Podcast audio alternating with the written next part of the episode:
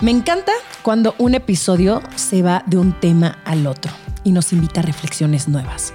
Y eso es justo lo que sucede en el capítulo de hoy, porque platicamos desde narrativas sesgadas y fake news hasta racismo, clasismo y la importancia de representación en medios.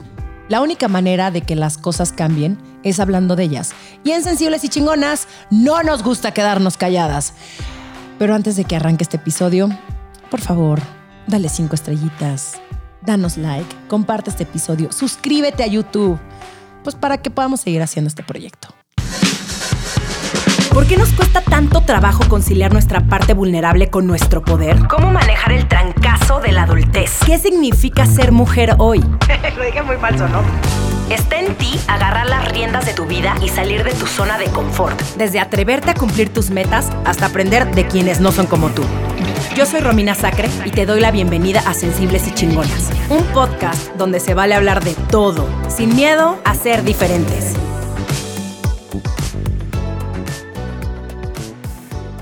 Carolina Hernández es una periodista mexicana con más de 20 años de experiencia.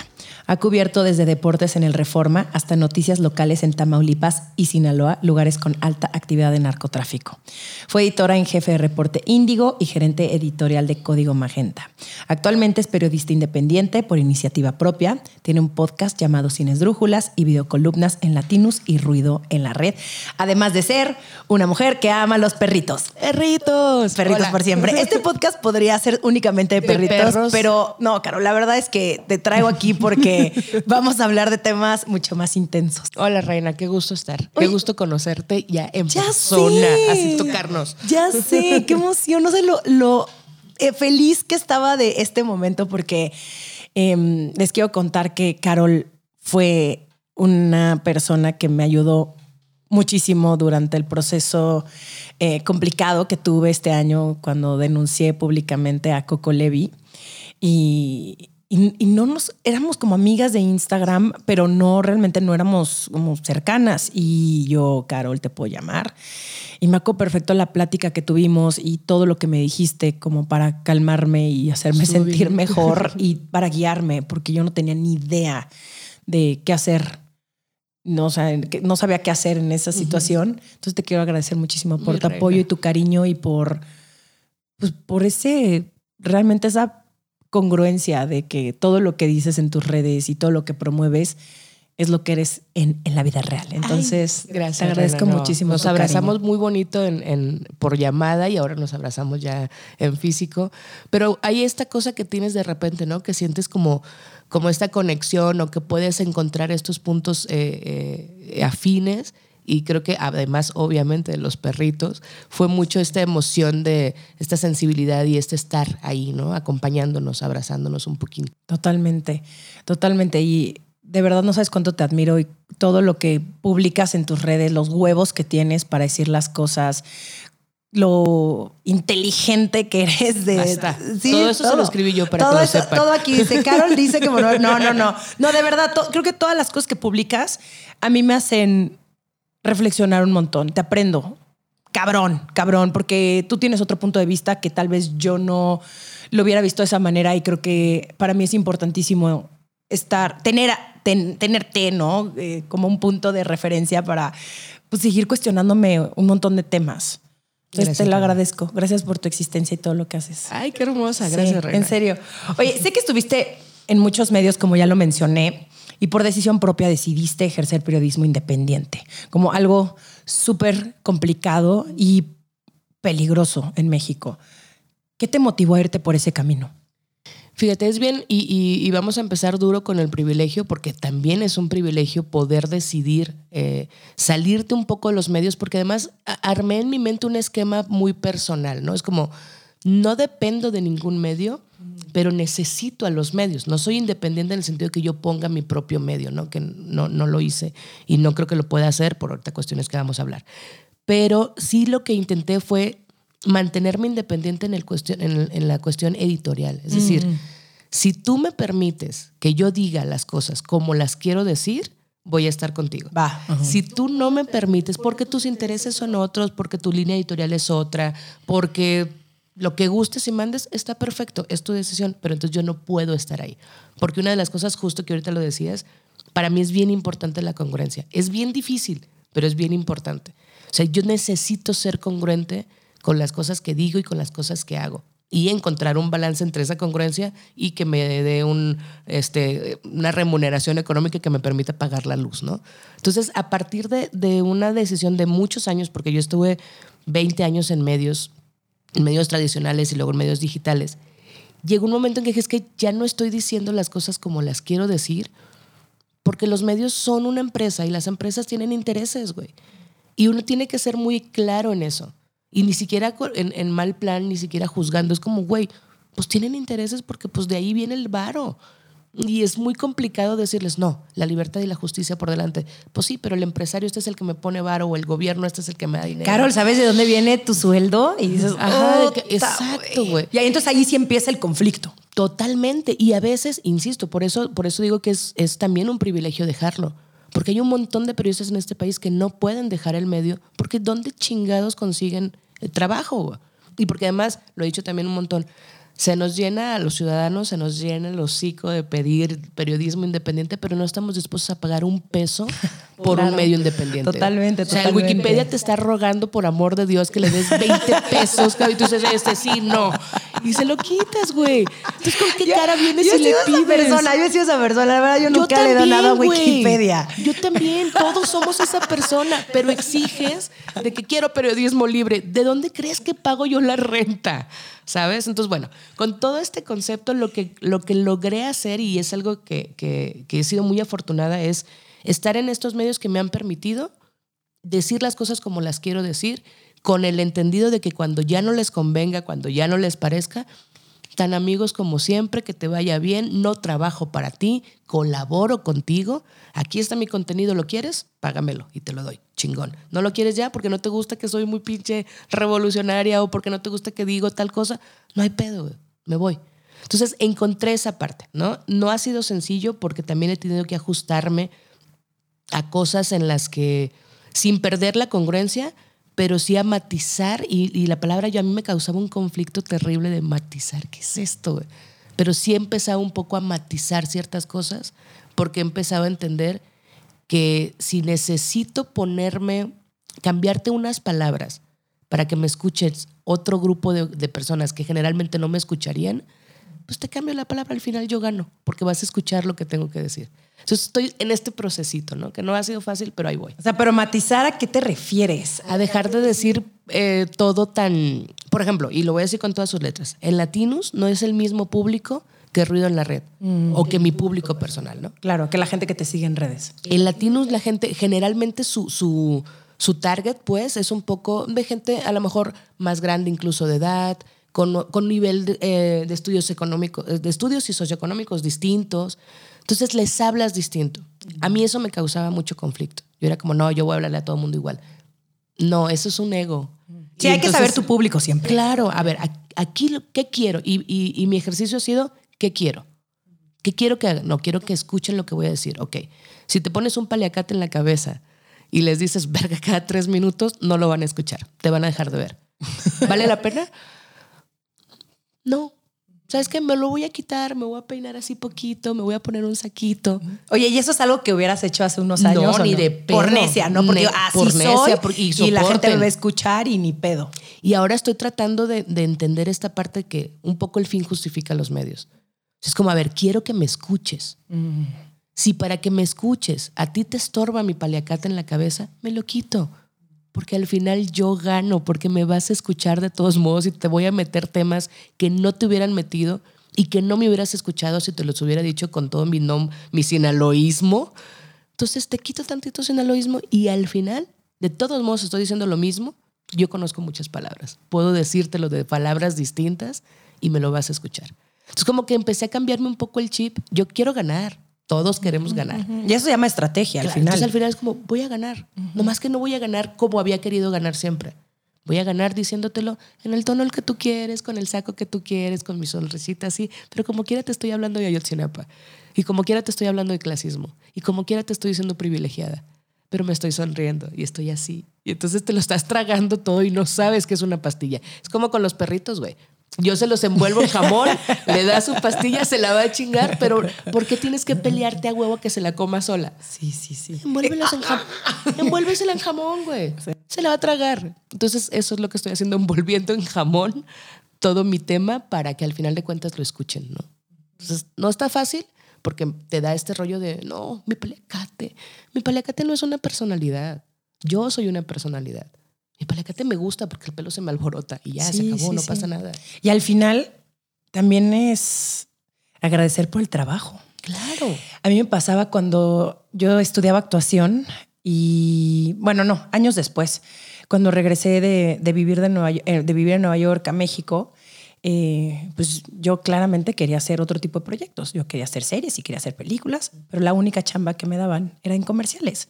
Y mis compañeros de teatro lo criticaban muchísimo. Claro, me decían, ¿cómo? ¿cómo estás sacrificando el arte por hacer comerciales? Yo claramente sé que este comercial que estoy haciendo con Cuauhtémoc Blanco de Pepsi, este podcast no es patrocinado por Pepsi ni por Pepsi, no es arte, lo tengo clarísimo. Pero ¿qué crees? Esto a mí me está dando una estabilidad económica para poder ir a audicionar para otro tipo de proyectos y no tenerme que preocupar con ¿Qué voy a hacer? Exacto. Entonces también es como tenerlo súper claro y una cosa no está peleada con la otra. Y esto que estabas mencionando del, ahora me van a escuchar, qué importante es tomar estos espacios, porque muchísimas veces preferimos quedarnos en nuestra necedad, quedarnos en el, es que esa no soy yo, es que me estoy traicionando, en vez de, hey, play the part, o sea, ya, ahí está. ¿Qué, qué tienes que hacer para que la gente te escuche, como tú dices?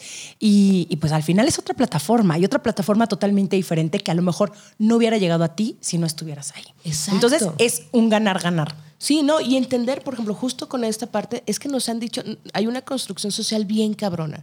O sea, nos dijeron, por ejemplo, esto, eh, yo, yo estudié artes plásticas, ¿no? Y para mí era como, güey, pues obviamente lo que quieres es pintar y expresar tu arte, porque además somos unos mamadores insoportables de que creemos que nuestras puercadas son maravillosas. y quién no es arte? Y yo, esto es arte, esto no es arte.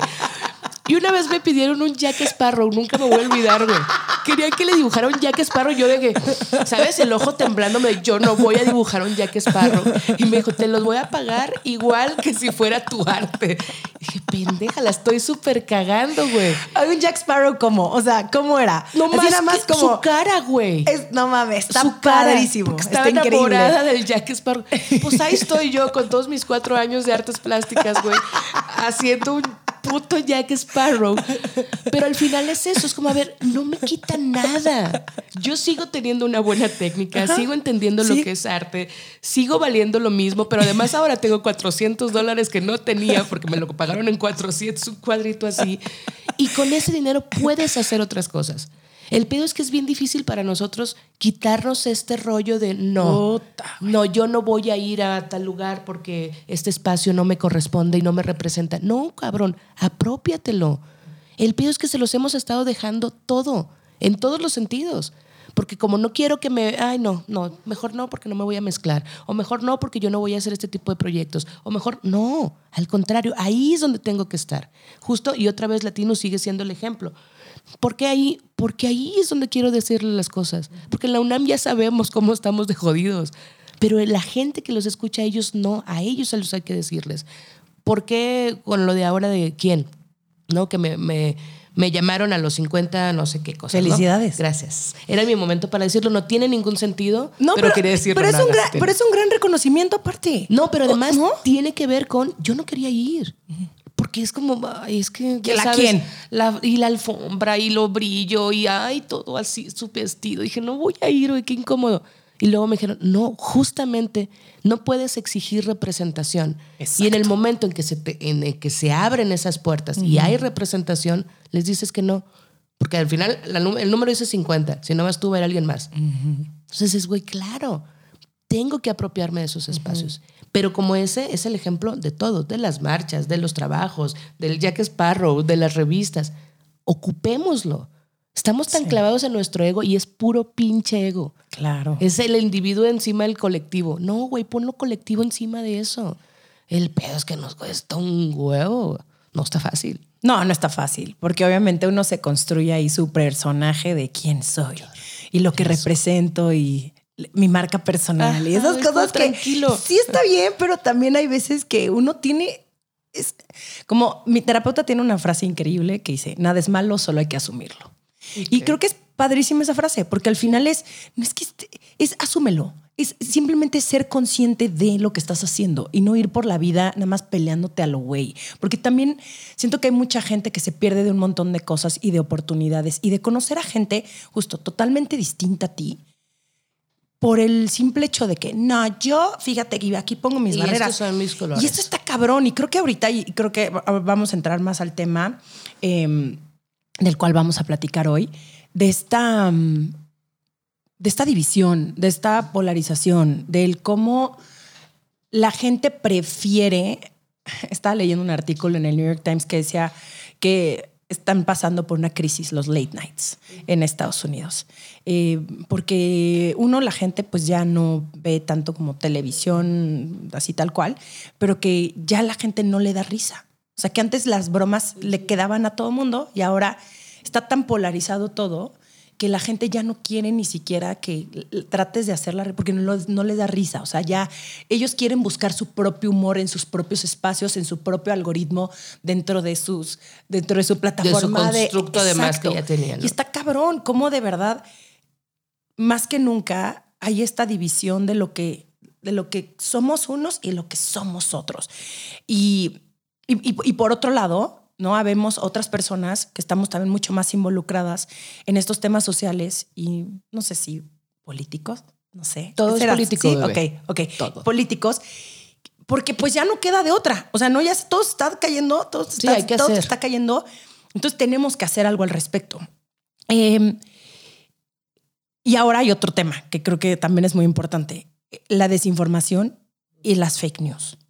Que ahorita mencionabas eh, cómo la gente no quiere pagar ni 10 pesos por una, pero se quejan de que no puede ser posible lo que me está llegando Sí. aquí. Maldito, Maldito- Twitter. claro. ¿Cómo de no, güey? Maldito Twitter, no. Págale a la gente que sabes que tiene la información, que son periodistas confiables y a esas personas que crees. Suscríbete a Opinión 51, suscríbete a, al New York Times, no sabes que son los que yo estoy de que comercial, ¿no? Exacto, no, pero sí, No, suscríbete, a espacios, pues. Carol, si tuvieras una columna. estuviera yo suscrita. sí, no, si tuvieras una columna este, donde la gente te pudiera pagar, yo también me suscribiría a tu columna en Substack. Lo deberías de hacer. Mira, esto, es, esto es comunidad. Pero ¿son la mayor amenaza al periodismo actualmente estas fake news y esta desinformación? ¿Sí o no? No, fíjate, sí creo que es un gran riesgo, obviamente, pero la mayor amenaza es la falta de criterio que tenemos en general las personas. Ok. Porque como no, porque pudiera haber todas estas fake news, pero si hay un sentido crítico y si hay alguien que pueda aplicar el criterio, entonces no estaríamos, vaya, no, no, no trascenderían. Porque al final de cuentas ahí están, pero yo lo le veo y digo, güey, obvio es mentira, ¿no? Pero no hay un sentido crítico, porque incluso neurológicamente, cuando tú estás en una discusión, mientras la otra persona te está explicando su punto, tu cerebro lo que está haciendo es reformulando tu misma postura para ganarla. O sea, no estamos escuchando. Y eso en redes todavía está más potenciado, ¿no? Queremos ganar en redes, queremos poner nuestro último tweet y que el mío sea el más chingón y el que tenga más like. Porque si no tiene más likes, Y lo retweets. borras y lo vuelves a poner hasta que tenga los likes que quieres, ¿no? Entonces creo que esta falta de sentido crítico y esto que decías, nos estamos perdiendo la oportunidad de hablar con gente que piensa distinto Sí. por el simple hecho de no querer abrirnos a que podemos estar equivocadas en algo. O sea, es como, claro, a nadie le gusta estar equivocado. A nadie le gusta que le digan que tienes 20 años cagándola o haciéndolo de la manera inadecuada. Pero nos perdemos un chingo de cosas de gente que sí piensa distinto en algunos aspectos, siempre hay una coincidencia. Y siempre estamos pensando en el 80% de cosas en las que estamos, eh, que no coincidimos, y no nos concentramos en el 20% en el que sí. Si nos concentráramos en ese 20 en el que sí tenemos eh, eh, coincidencias y en el que sí podemos sumar y en el que sí podemos hacer, güey, creceríamos un chingo emocionalmente, mentalmente, académicamente incluso, porque tú tienes un contexto distinto al mío. Total. Y tú me puedes mostrar cosas que para mí son nunca me hubieran pasado por la mente. Y eso tiene que ver con un chingo de espacios. Por ejemplo, eh, yo tengo un amigo, por ejemplo, Quique Vázquez, es estando pero y tiene sí. Ok, bueno, pues Quique me dio un chingo a ver cosas que para mí nunca me han atravesado. Claro. Y que, por ejemplo, yo no pensaba en diversidad funcional. Y que si yo no me hubiera acercado, porque es como, güey, pues a mí no me atraviesa, no, realmente no, no sabría el montón de cosas que sé, no sabría lo inadecuado que he estado usando el lenguaje, no sabría, eh, por ejemplo, el día que me preguntó, ¿tú sabes eh, en qué idioma piensan los sordos? Yo de qué puta, güey. Por supuesto que nunca me había atravesado y lo usé para una clase, para una clase de, elementos visuales, porque es como, pues piensan en imágenes.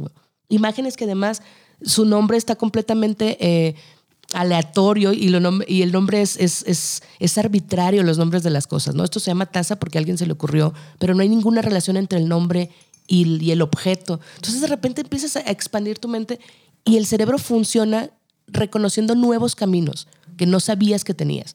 Y eso funciona, eso pasa con todo lo demás.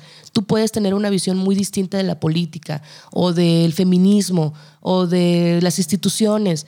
Güey, quiero que me digas. Pero en base a mi experiencia. Claro, O sea, al final yo voy a opinar en base a. Totalmente. Claramente escuché tu podcast con Jessica Fernández, que me encantó ese episodio. Y en base a tu privilegio. Totalmente. En base a, a- a- A lo que A lo que conoces. tuviste, a lo que tú escuchaste, a lo que. a mi idea de feminismo. Y, y para mí, hablando del tema de feminismo, yo no me consideraba feminista hasta hace unos años. Claro. Porque nunca había agarrado un libro y, me- y realmente eh, leerlo y empezarme a cuestionar.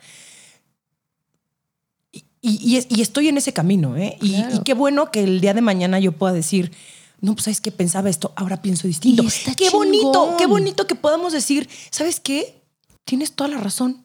No, o no estoy de acuerdo, pero hay algo en mí que cambió.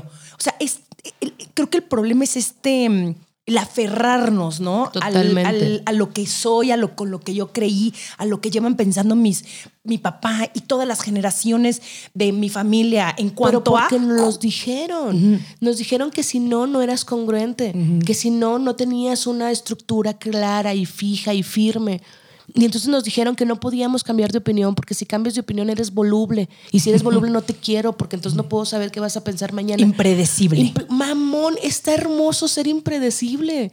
Está chingón que tú no sepas qué voy a pensar mañana, porque si yo te conozco hoy y platico contigo, me vas a dar información que yo no tenía ayer y entonces ahora mi construcción mental es distinta porque tengo una visión diferente. Pero otra vez nos dijeron, elige una carrera, elige un marido, elige un color, qué color te gusta y tiene que ser el color que te gusta. Pero antes me dijiste que te gustaba el azul y ahora me estás diciendo que te gusta el verde. Porque cambié, cabrón. Y porque soy Leo. Y los Leos somos. Pero te porque saco una lista de las 10 cosas. Es que soy güey. muy Leo. Y entonces en eso Y baso lo- y toda lo- mi personalidad. Y entonces me pongo en una cajita y mames. entonces ahí les va. Entonces cuando la gente obviamente se sale tantito de la cajita. Entonces, ¿qué pasó, güey? que- exacto. Es como, no, Carol, pero tú no eras así. Tú no eras. Oye, Carol, pero ¿por qué ahora estás en Latinos? Estás mintiendo. ¿quién, qué- ¿Cómo? qué- qué- quién te crees tú ahora en ¿Cómo te Latinos? dijeron ¿En la quién? Me, desis- me desilusionó. Me, de- me desilusionas. No, sé- no pensé que fueras así. Ajá. Es un problema tuyo porque son tus expectativas, no las mías. Si tú no piensas que soy así, analiza tus expectativas y por qué las estás poniendo en mí. Y, No eso, las está- y eso es gravísimo. Yo siempre digo, güey, uno, las expectativas propias son lo peor. Total. O sea, es lo que mata tu vida, prácticamente. O sea, vas a vivir decepcionándote una y otra Todos vez. los días. Porque ¿qué crees, Bujú. La vida no es un business plan donde uno anota todo. de aquí a un año lo que quiero. Tu vision board es muy probable que no se convierta Y está totalmente en chingón realidad. que lo hagas. Exacto. Y que veas cómo cambiaste en el camino y lo que querías hace un año ya no lo quieres, no se te antoja, no te da la gana. Está perfecto, güey. Porque cambiaste de opinión y qué porque delicia. conociste cosas, porque te, te atravesaron cosas distintas, porque viviste cosas distintas. Yo, por ejemplo, y, y son cosas bien simples, pero muy simbólicas, yo no usaba rosa.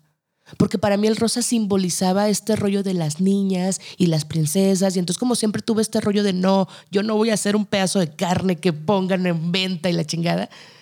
Y resulta que me gusta, güey. Tengo unos Converse rosas porque los compré no mames, está bien bonito. Pero todo el tiempo estuve reprimiendo algo porque mi construcción y mi personaje que yo había construido, pues a mi personaje no le gusta el rosa, güey. Entonces, dejamos de, de disfrutar cosas y de hacer cosas porque estamos, estamos aferrados a un personaje que construimos hace 15 años. Suéltalo, suéltalo, ya no existe, güey. Y está bien cabrón porque vas a abandonar una parte de ti, pero vas a conocer una parte nueva. Yo les digo a mí, de verdad, no tienen ni idea de lo maravilloso que es verte al espejo y decir, puta puta, güey, no soy ni cerca lo que era hace dos horas, cabrón. Ni siquiera ponga cinco años. Sí, hace sí, dos sí. horas pensaba distinto de un montón de cosas. Y está bien hacerlo. Y ahora, nos fuimos un poco lejos, pero regresando al asunto de las noticias y, y la polarización y este rollo, la bronca es que estamos tan eh, clavados en mantener este personaje que hemos construido que entonces no podemos, por ejemplo, ir a una marcha del INE porque la marcha se la apropió un sector que está calificado además desde presidencia con este discurso de fifís, hipócritas y rateros. Y entonces si tú realmente en el fondo dices, güey, pero es que yo sí creo que el INE necesita una reforma. Nada más que no es esa reforma, pero sí necesito que exista. El INE no... ¿Qué dijiste hace es que el, INE, el INE no, se toca. No, el INE sí se toca, güey. Nada Nada, más. más que no así. y eso sirve para la vida, bebés. Si se toca, no vas a aprender a tocar. El INE es igual, güey. Claro que se toca. La consigna no me parecía a mí que fuera la acertada, pero en el fondo la, la idea estaba bien. Es como, sí, hay que hacerle una reforma, pero esa no es la reforma. El pedo es que nos vendieron otra vez que si tú vas, eres fifí conservador. Güey, de verdad, soy tan chaira en tantos aspectos de la vida. Pero como ahora el, la libretita que nos pusieron de qué es ser chairo, pues ya no me pongo en ninguna casi, güey. Pero porque me construyeron otro personaje, porque están construyendo una idea de un chairo que no tiene que ver con mi idea de chairo. O sea, yo marché por, en contra de las joyas de Ofelia Medina en la UDG y me ponía mi camisa roja. Y eso es ser chairo. Eso era la izquierda. Pero ahora nos están vendiendo una idea de izquierda que, spoiler, no es. Entonces, bueno, nos dicen que esto tienes que hacer y esto no. Entonces, si vas a la marcha, vas con un conflicto interno porque dices, puta, güey, es que no soy fifí y no soy conservadora, pero sí creo que necesitamos marchar, pero es que sí creo que la reforma es necesaria. Y toda esta dualidad te causa pedo porque como te dijeron que te construyes o blanco o negro, o chairo o fifí, o eres en contra o eres a favor. No mamen, hay una gama de grises que si las exploramos, puta, van a hacer explotarte la cabeza. Sí, sí está muy cañón. No, y ahora, sí, esto de que decepcioné a un montón de gente porque fui a una Fue a marcha. la marcha. Una disculpa, por favor, discúlpenme, regresen. Regresen, regresen a mí. Eh, está cabrón, está cabrón, porque entonces ahora entiendo el por qué. A ver, y a mí me vale súper turbo, vale madres, Sí. ¿eh? Lo que la gente opine de mí no me importa porque al final, y fíjate que eh, yo creo que esto es algo también nuevo y que me aplaudo porque antes sí me importaba Claro. más. Como el no, es que yo no voy a opinar, no, es que yo no voy a dar este retweet, a pesar de que por dentro decía, tengo que hacer la diferencia porque hay una no. parte justiciera dentro de mí que le cagan las ideas, ya sabes, como que quiere cambiar las cosas. O sea, no, pero a ver, ese no es tu lugar. ¿Para qué me meto? Es que para qué me meto. Es que yo no sé. Es que como que la gente va a decir, pero tú qué te metes, tú ni sabes. Tú eres, tú hiciste comerciales. Exactamente. No, no, tú quédate haciendo tus cosas bonitas, poniéndote cremas en la cara. hermoso, Hablando de, de chismes. hablando de vulnerabilidad y ya. Lo otro, no te metas. No, tú no, tú no perteneces a. Entonces, hay muchas personas que dicen, claro, yo no pertenezco. Yo, ¿para qué opino? ¿Para qué me involucro? ¿Para qué comparto esta información verídica, no? Sí, sí, sí. No, de gente que sí sabe. ¿Para qué? Y eso es lo que está jodiendo, no nada más, o sea, no nada más este país y muchos otros países. O sea, estamos viendo cómo se está cayendo el mundo entero así. Cada día que uno se mete así a, a Twitter o a donde se metan a leer. Y digo, ¿qué chingados está pasando? O sea, en todas partes se está volviendo loco. O sea, hay una como psicosis, pero justamente por esto, porque es esta división de, de todo el tiempo, todo el tiempo, todo el tiempo, todo el tiempo. Y está horrible. Y está horrible Y porque. está cansado. Ay, sí, no, y aparte también, qué pinche hueva, y así lo tengo que decir. Esta gente que se identifica tanto con algo, güey. Con lo que sea. Por favor, no, cuestionenlo todo el tiempo. No, no importa si sea este. que- su color que te el guste. o sea, Algo como, tan simple como ¿por eso, güey. Qué, ¿Por qué tiene que ser como fe ciega ante lo que esté enfrente de ti? Güey, no, no. Que todo el tiempo tenemos que estar diciendo, ¿es realmente lo que yo creo? ¿Es realmente lo que, lo, o lo que me dijeron? ¿O, lo- o- o con lo que se supone que yo debería de estar haciendo? Em, sí, está, está muy cabrón. Y a mí me da, obviamente, mucho terror porque digo, puta, güey, que aferrados a sus ideas, que aferrados, o sea, que prefieras justo el, el- el tener la razón, o sea, el Por encima de apelearte cualquier cosa, por claro. encima de cualquier cosa, qué peligroso. Pero eso también se da, Carol, y, y- y regresando un poco a, a lo que mencionabas de Quique Vázquez, es porque la gente únicamente se quiere juntar con personas que piensan igual que tú, No, pues. que son igual que tú, que crecieron en el mismo entorno que tú. Y entonces obviamente tu mundo va a ser así de grande, o sea, chiquitito, porque obviamente todos pensamos igual, todos Y estamos súper bien porque Y, pues, creemos y nosotros- es verdad. Nosotros no nos metemos en esas cosas. Y digo, no, hay que tener conversaciones con otro tipo de personas, con otra platica con la gente sobre X tema Lo que sea. y escucha lo que están diciendo sin querer tener a huevo la razón. Pero obviamente también, como dices, el ego de pronto se entromete porque, Sí. uta, yo también hay, y creo que hay una línea muy delgada y ahorita quiero saber qué opinas tú entre escuchar las opiniones de las demás personas, pero hasta qué punto Mm, claro. también uno es empático, porque, o sea, hay mucha gente que también, puta, o sea, tener una conversación. Hay un güey que iba en mi escuela, ¿ok? Es un año más chico que yo, obviamente no voy a decir su nombre, aunque la verdad estoy como a dos segundos de neta ya ponerme a los putazos con él en Facebook, Ok. porque es homofóbico abiertamente. Eh, y pone cada comentario. O sea, fue el típico que comentó de eh, la película de Buzz Lightyear, porque hay una escena. Y, El como, rayo. Es que eso no es natural. O sea, güey, ¿con qué huevos lo dices abierto? O sea, es- está pésimo ser homofóbico. Pero además, pero exhibirlo. exponerlo está pésimo. Pero entonces, ¿qué haces con estas personas? Fíjate, A ver, pr- primero quería ponerte Además de- de decirle eres un pendejo. Además es que de eso- lo voy a ver en persona en una boda y, te, te juro va- por Dios que siento que le dije a mi novio, me agarras. O sea, si me ves, me Deténme agarras. porque- Porque con un tequila encima me voy a ir. Es que no puedo. Sí, es muy. Ahí hay, hay- bueno, primero lo de, la, lo de las certezas. Si tienes una certeza, cuestiónatela. Porque no está chido que tengas una certeza. De verdad, otra vez nos dijeron, sí, tienes que tener certezas. No, si tienes certezas, cuestiónate. ¿Por qué estoy tan segura de esta cosa? Y otra vez pongo el ejemplo que puede ser muy tonto de los tenis rosas, pero hasta en cosas tan simples como, ¿de verdad no me gusta este color? ¿De verdad no me gusta este sabor? ¿De verdad me caga la leche de almendras? Spoiler, sí. Pero ya me lo cuestioné y ya de que, que sí, me caga, ¿ok? Pero bueno, eso por el Pero después de, las- probarla como tres veces. O sea, es como, Exacto, no es puedes como, nada. No, ya, no me gusta, no quiero, quiero mi café con leche eh, evaporada, perdón. Pero bueno, eso por el lado de las certezas. Y, y por el lado del- de, abrirte a la discusión y abrir a, a los temas y escuchar opiniones distintas, pero también hay un límite y el límite son los discursos de odio. Hay que saber identificar cuando estás abriéndole la puerta a un discurso de odio. Y ahí yo Oh, no soy para nada, o sea, ahí no tengo Es que no, ninguna tampoco. reserva. Sí, o sea, sí, no hay forma y, y no hay diálogo porque el discurso de odio, tú lo que haces al darle espacio es potenciarlo. Y yo no voy a ser parte de alguien que potencie un discurso así, ¿no? Entonces hay que identificar claramente cuando algo de la conversación se está volviendo violento, agresivo, pone en riesgo a una comunidad específica, pone, eh, es discriminatorio o cualquier este tipo de cosas. Cuando identificas eso, yo creo que ahí es perfectamente válido cerrar la cortina, bloquear, denunciar, sacar de la vida. Hay cosas en las que no puedes ceder y en esta parte sí tendríamos que ser, no es una personalidad, es como, no, no es que no pueda ceder en el color.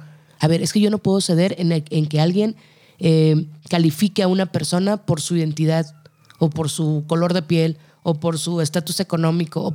o- Güey, no, no te lo voy a permitir porque te voy a dar espacio y yo no te voy a dar espacios, ¿no? O sea, yo no quiero darte espacios. Creo que en esa parte sí es bien importante tener claridad en que un discurso de odio no vale la pena el diálogo, porque esta persona tiene una herida distinta y también e- es bien difícil ser empático de aquel lado, pero también entender que hay heridas distintas, güey, que hay algo ahí y que, y que al final de cuentas lo que proyecta es algo que tiene adentro. Por eso luego cuando dicen, ay, me, da muchas, me das mucha pena y tú sientes que es algo como que muy simple, en el fondo no es simple sentir pena por las personas que tienen esas expresiones homofóbicas o violentas o clasistas, porque hay una herida tan fuerte dentro de ellos que no pueden ni siquiera avanzar a cuestionársela. Y ahí también tendremos que ser un poco empáticos y decir, güey, es tu proceso, estás en, un en, una parte del proceso en la que yo no te puedo ayudar porque necesitas primero identificarla y luego resolverla. Y hay gente que no la va a resolver nunca. Pero entonces, sí entender que vienen de heridas personales, es decir, no estamos ni siquiera en un, en un nivel, y no porque uno esté más alto que otro, sino estamos en un nivel para dialogar. ¿No? Sí, claro, porque aparte lo que estás defendiendo, tú lo que estás defendiendo tan, tan pa- Tan apasionadamente, muchas personas las están matando hoy simplemente por su orientación sexual. por ser mujeres, por tener un tono de piel distinto. O sea, lo que tú estás defendiendo como Que además, verdad. como, ¿en qué les Además? Exacto. Yo no puedo entender No eso. puedo, pero eh, de verdad esta persona ya no sé ni siquiera por qué me emputé. Es que me está bajando. Y entonces cuando me baja, ves, fíjate que me pongo emoción. cuatro veces, cuatro. O sea, sí, la neta sí, la neta, y me pongo insoportable, pero eh, no puedo, güey. O sea, está muy cabrón y es como esta gente que de pronto también no quiere expresar su opinión en redes sociales sobre ciertos temas. Por, por ejemplo, ¿no? El aborto, ¿no? Que eh, claramente eh, eh, o sea, no voy a tener una discusión con gente que me dice como, es que tienes que pensar en los niños que no". Porque Dios y el ingeniero. Exacto. Digo, claro, cuéntame más acerca de tu privilegio, porque generalmente son estas niñas, Claro. eh, amiguitas, bueno, no son tan mis amigas, pero mujeres que he conocido a lo largo de mi vida, que sé que si hubieran tenido, si hubieran quedado embarazadas hace ir unos a San años, Antonio. ya no. Ya no, ya. Antes decía Houston. Decía, Houston, ya no ido a puede Houston ser ahorita es Texas, como, ya no pueden ir ahí. Pero, Pero hace- claro, pero hace- pueden ir. en- cuando yo tenía 20 años Sí. o 19, si se hubieran quedado embarazadas, si hubieran tenido todo Sin el dinero del mundo para irse a Entonces, como, ¿por qué? ¿Por qué? O sea, ¿por qué te, te importa más hoy tu religión y tu que, es, Es un dogma que, que, ni no siquiera pensar quitarse. en la y te vale madres encima de todo. Te vale madres por lo que esté pasando la otra mujer. O sea, no la puedes juzgar. Como es que no, no tienes que entender como, a ver, explícame tu situación para que entonces yo la pruebe Ajá, el no, por qué tú güey, no quieres tener un hijo. Es como, me, te vale madres, lo va a hacer.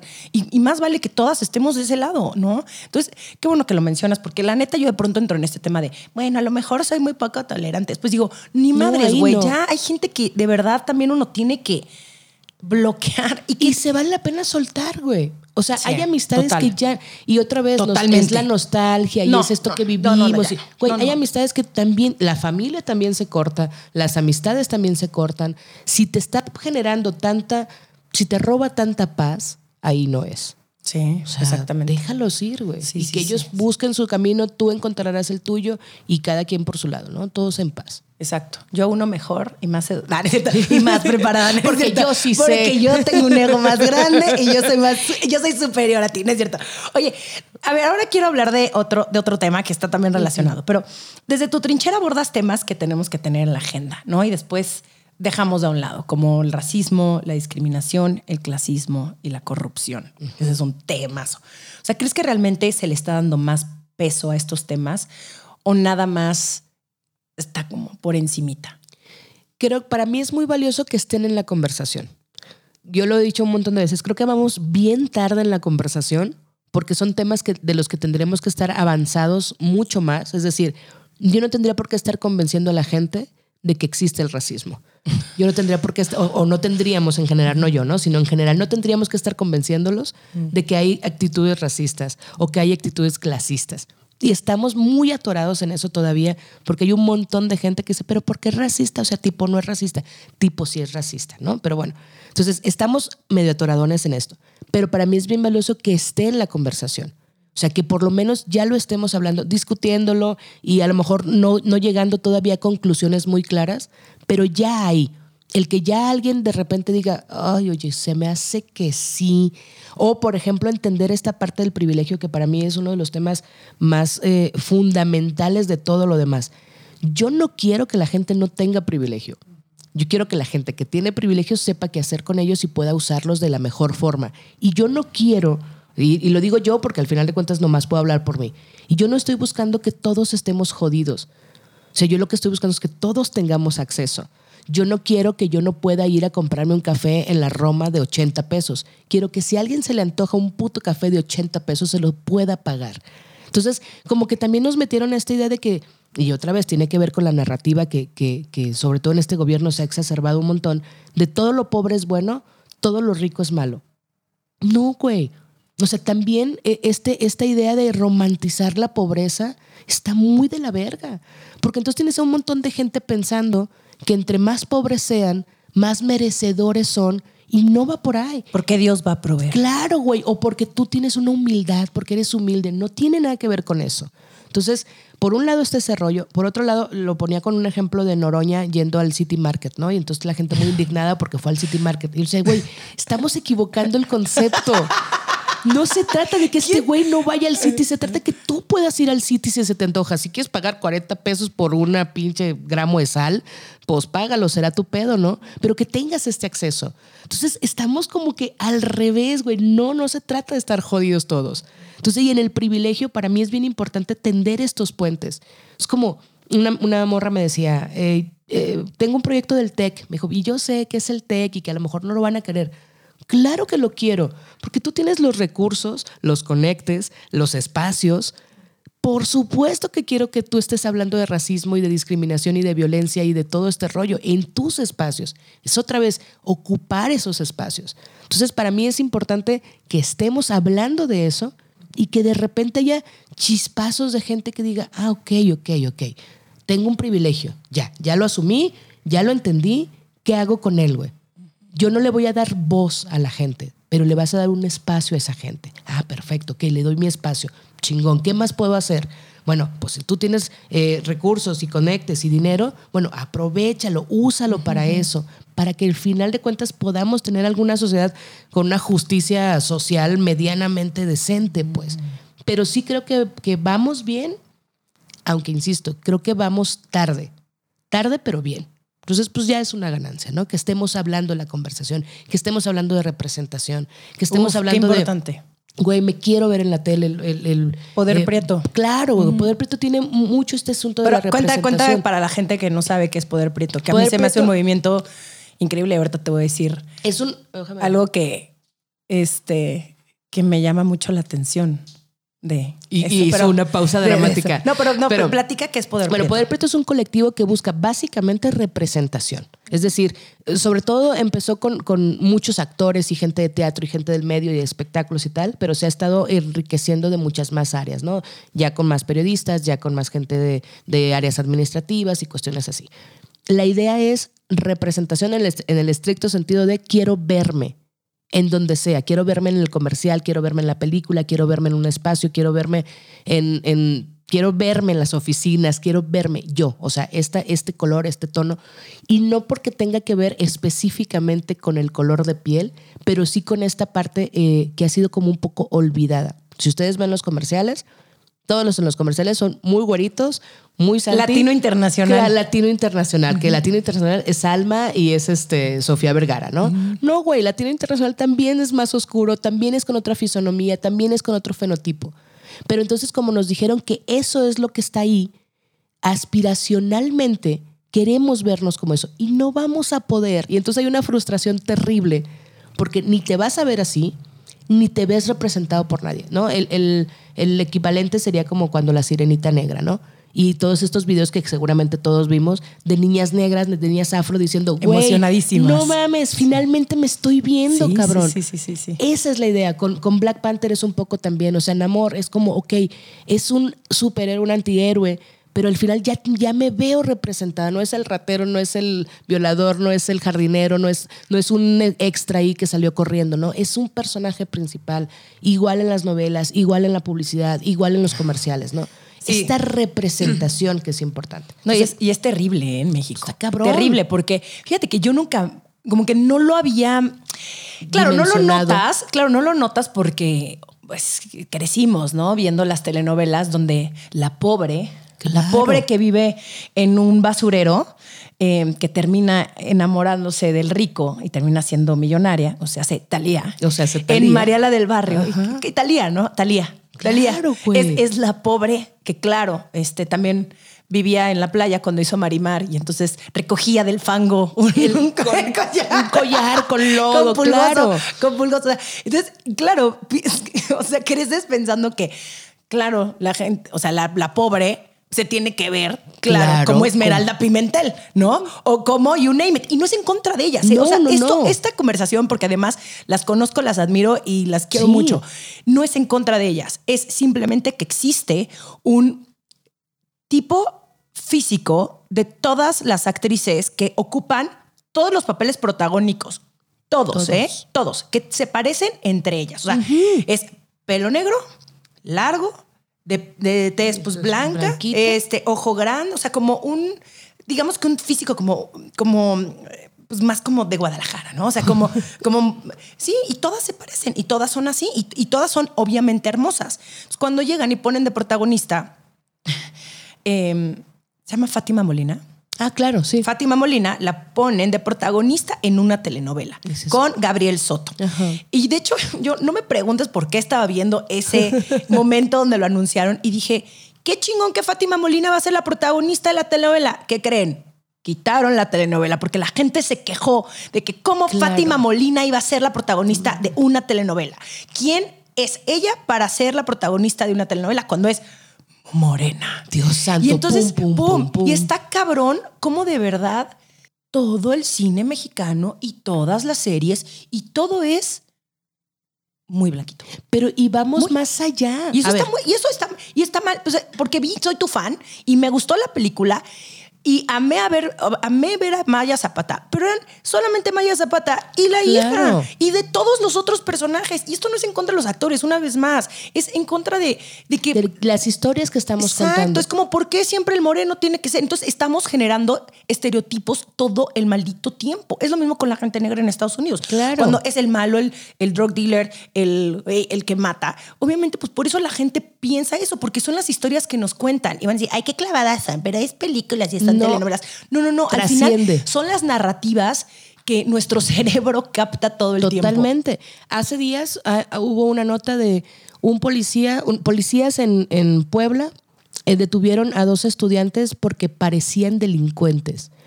Y a mí me botó la chompa. Es como, ¿qué es parecían delincuentes, güey? No era Santi, porque Santi no parece delincuente. Ay, pero pues hace, ¿no viste ahorita la madriza que le pusieron a uno, a unos eh, hombres eh, gays en, en Ah, una taquería claro, en una Polanco? ¿Y, y quiénes fueron los, Los que se los madrearon?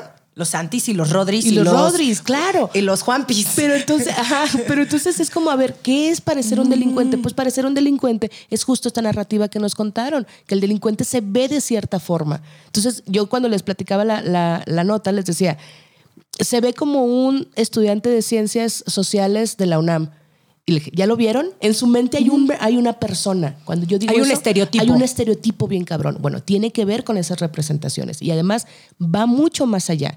Nosotros, tú que tienes también mucho este tema de, de los cuerpos y de las morras y de cómo hemos crecido creyendo que esta belleza hegemónica es la única belleza a la que tenemos que, que- que llegar, ¿no? Ves- vemos cuerpos, figuras, colores, estilos de mujeres a las que no podemos llegar porque evidentemente no vamos a hacer la cintura de Talía jamás. Porque creo que se quitó costillas, dicen. El chisme Por, por ahí 92, dice- ¿no? por ahí dicen que se quitó costillas y hasta el 2022 no lo sabemos. No lo sabemos, Queremos a- Talía, quiero Carol y, yo, respuestas. Carol y yo vamos a tener un programa. Después vamos a platicar de chismes. Sí. de, ¿Será cierto o ¿Será no? que- sí, quiero saber. Pero bueno, al final de cuentas nos construyeron estas ideas de belleza y hay morritas llorando en el baño porque no van a llegar a hacer eso, güey. No mames, o sea, y todo lo Porque que no tienes los genes, güey. O sea, por más de que yo quiera ser 1.75, hermana, No vas mido a ser. 1.59, ya está. O sea, no hay forma. Y entonces te ya. de culpa porque no, has- porque no puedes llegar a lo que aspiras y entonces tiene que ver con representación. Si empezamos a ver diferentes cuerpos, diferentes colores, diferentes fenotipos, diferente color de ojo, tipo de nariz, entonces entenderemos que así también nos vemos. Pero cuando no nos vemos allá, no nos, no nos no admiramos lo que no vemos. Entonces no admiramos nuestros cuerpos porque no los vemos representados. Yo hace días fui a un, a un proyecto de Getty Images, que es, que es el banco de imágenes más grande, de los más grandes de Latinoamérica. Y ellos están haciendo un proyecto súper chingón de crear diversidad en estas fotos, porque si ustedes buscan fotos de familia, Familias felices. Familia feliz comiendo ensalada, son cuatro blancos haciéndole así a la lechuga. Dices, güey, de entrada, ¿por qué te da tanto gusto Comer una lechuga? maldita lechuga, no? Pero además, todas las familias están en este mismo estereotipo. Entonces, está haciendo este proyecto de cambiar cuerpos y, y formas, pero también, y ahí te voy a tocar la fibra, también los animalitos, güey. Tienen una, un, un stock de fotos de perritos con dos piernas, con dos patas, Mm. o de perritos con un ojo, o de gatos que no tienen una oreja, porque también necesitamos verlos, porque esos gatos y esos perros no los adoptan, porque no los ves, güey. Claro. Yo una vez, justo a una, No una- mames. a- con una marca de croquetas, le dije, ¿por qué tu publicidad es solamente perros de raza? Claro. Dije, no mames, toda la gente que tenemos perros adoptados y mestizos, también compramos croquetas. ¿Y qué crees? Ni uno de ellos está Se representado. Esa debería de ser nuestra Claro, próxima causa. Güey. La representación de perritos. Yo Pero cuando me dijeron eso, por eso te no los dije, adoptan. Te amo con locura, güey. Claro que quiero ver un perro con Sí. tres patas, güey. Y con un ojo y sin una oreja y todo cucho y como todos los que tenemos que están ahí en... Claro, pero eso también obviamente trasciende en esos espacios y cuando son personas trasciende exactamente igual. Necesitamos vernos en la pantalla para aspirar a hacer eso. Entonces, el, el- colectivo busca un poco, no un poco, busca un mucho esto. Aparte de poner en la conversación el tema de racismo, discriminación, mestizajes y todo ese rollo, representación. Que tú te puedas sentir, y lo que decía Tenoch, que, que lo dice de una manera muy hermosa, esta parte de que un niño de Catepec pueda imaginarse estar en una película de Marvel. Bueno, mames, claro que está chingón. Que una niña en una zona marginada pueda verse en una novela y decir, yo pudiera ser María Mercedes. Y darme a Gabriel Soto. Es Ah. correcto, güey. Imagínate que Porque seguramente esa niña va a seguir creciendo y va a tener 20 y Gabriel Soto va a seguir siendo el protagonista de la, De la pinche misma, telenovela. no, Es como, claro. Gabriel Soto tiene 100 años. O sea, ¿dónde lo congelan ese señor? Lleva siendo el protagonista todo el 50 tiempo, años. claro, güey. Pero bueno, esa niña puede aspirar a ser esa Sí, sí, sí, protagonista. sí, sí, sí, sí, Eh, por eso es tan 100%. importante la representación. Sí, sí, sí. Sí, yo, mira, yo, a mí me emociona mucho el momento en el que estamos viviendo. Obviamente hay mucha confrontación y hay mucho... Ay, de pronto sí, uno pierde la esperanza y se emputa, Sí, obviamente, pero al mismo tiempo necesitamos empezar como a justo. O sea, ningún cambio se va a hacer desde la comodidad. O sea, tiene que haber demasiadas conversaciones incómodas, demasiados cuestionamientos, pero al mismo tiempo el empezar a nombrarlo y empezar a exigir también uno como espectador, porque yo sí soy una gran consumidora de contenido, decir, güey, ¿por qué? O sea, No ¿por quiero qué? esto ya. Güey, pongan otro tipo. de- Y es que es más, y si nos vamos un poco más profundo a, como, ¿por qué no tampoco ponen a asiáticos en, en, en las series? O sea, hay un montón, hay una comunidad gigante.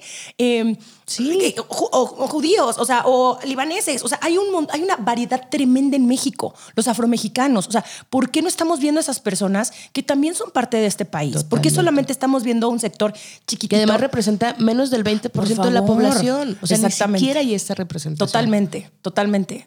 Sí, estas conversaciones, fíjate que. Ay, Diosito. Vamos a. Invítenos, por favor, este, plataformas a platicar de esto. Oye, en tu visión en México, eh, tu- perdón, en tu visión, ¿qué somos en México? ¿Clasistas racistas? Es que va junto con pegado.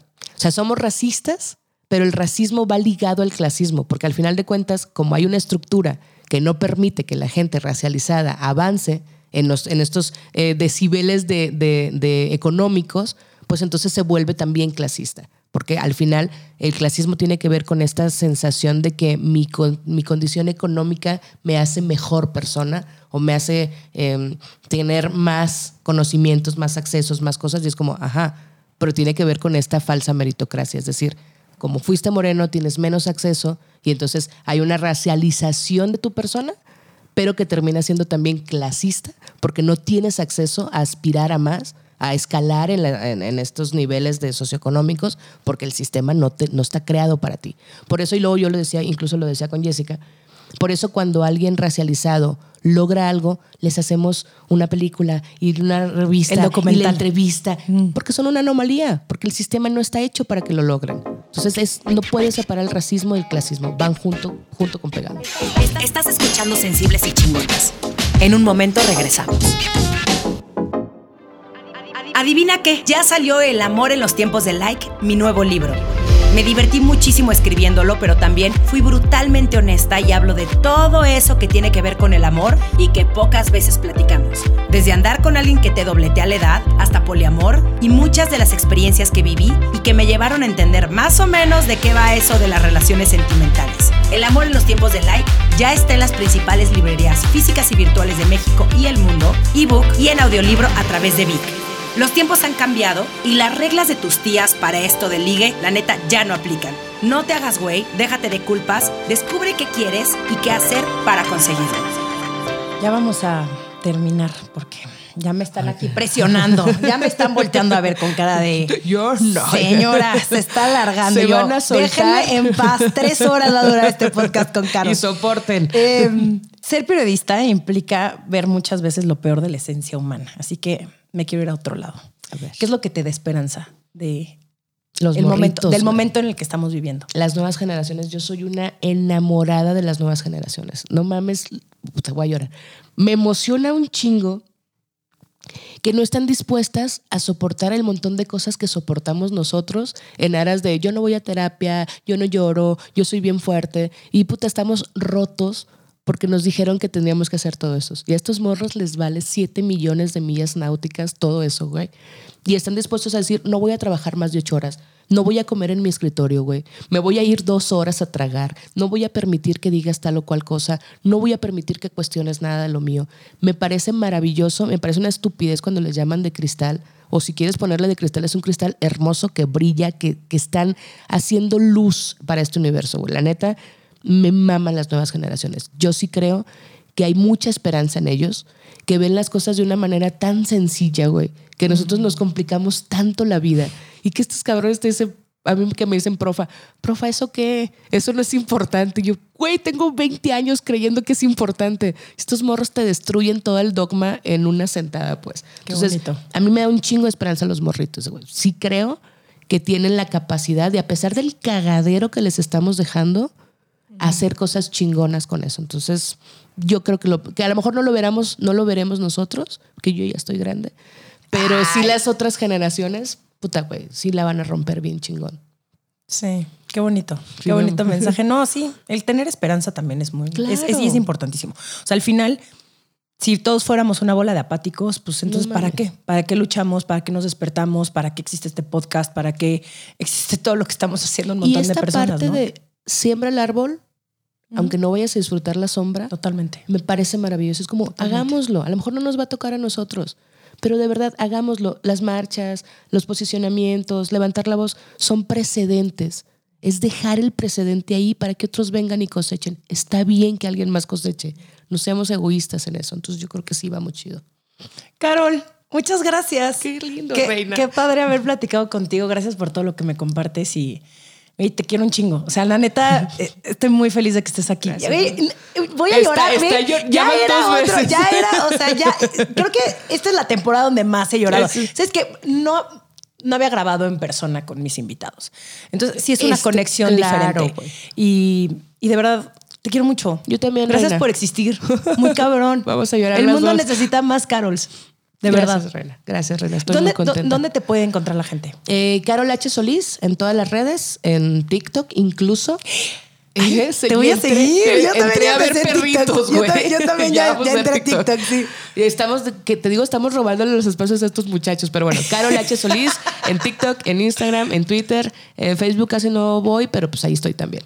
Muchísimas gracias. Gracias, Reina. Y salúdenme a sus papis. Esto fue Sensibles y Chingonas. Síguenos en Instagram y Facebook como Sensibles y Chingonas. Y no olvides suscribirte a nuestro newsletter en sensiblesychingonas.com, diagonal newsletter.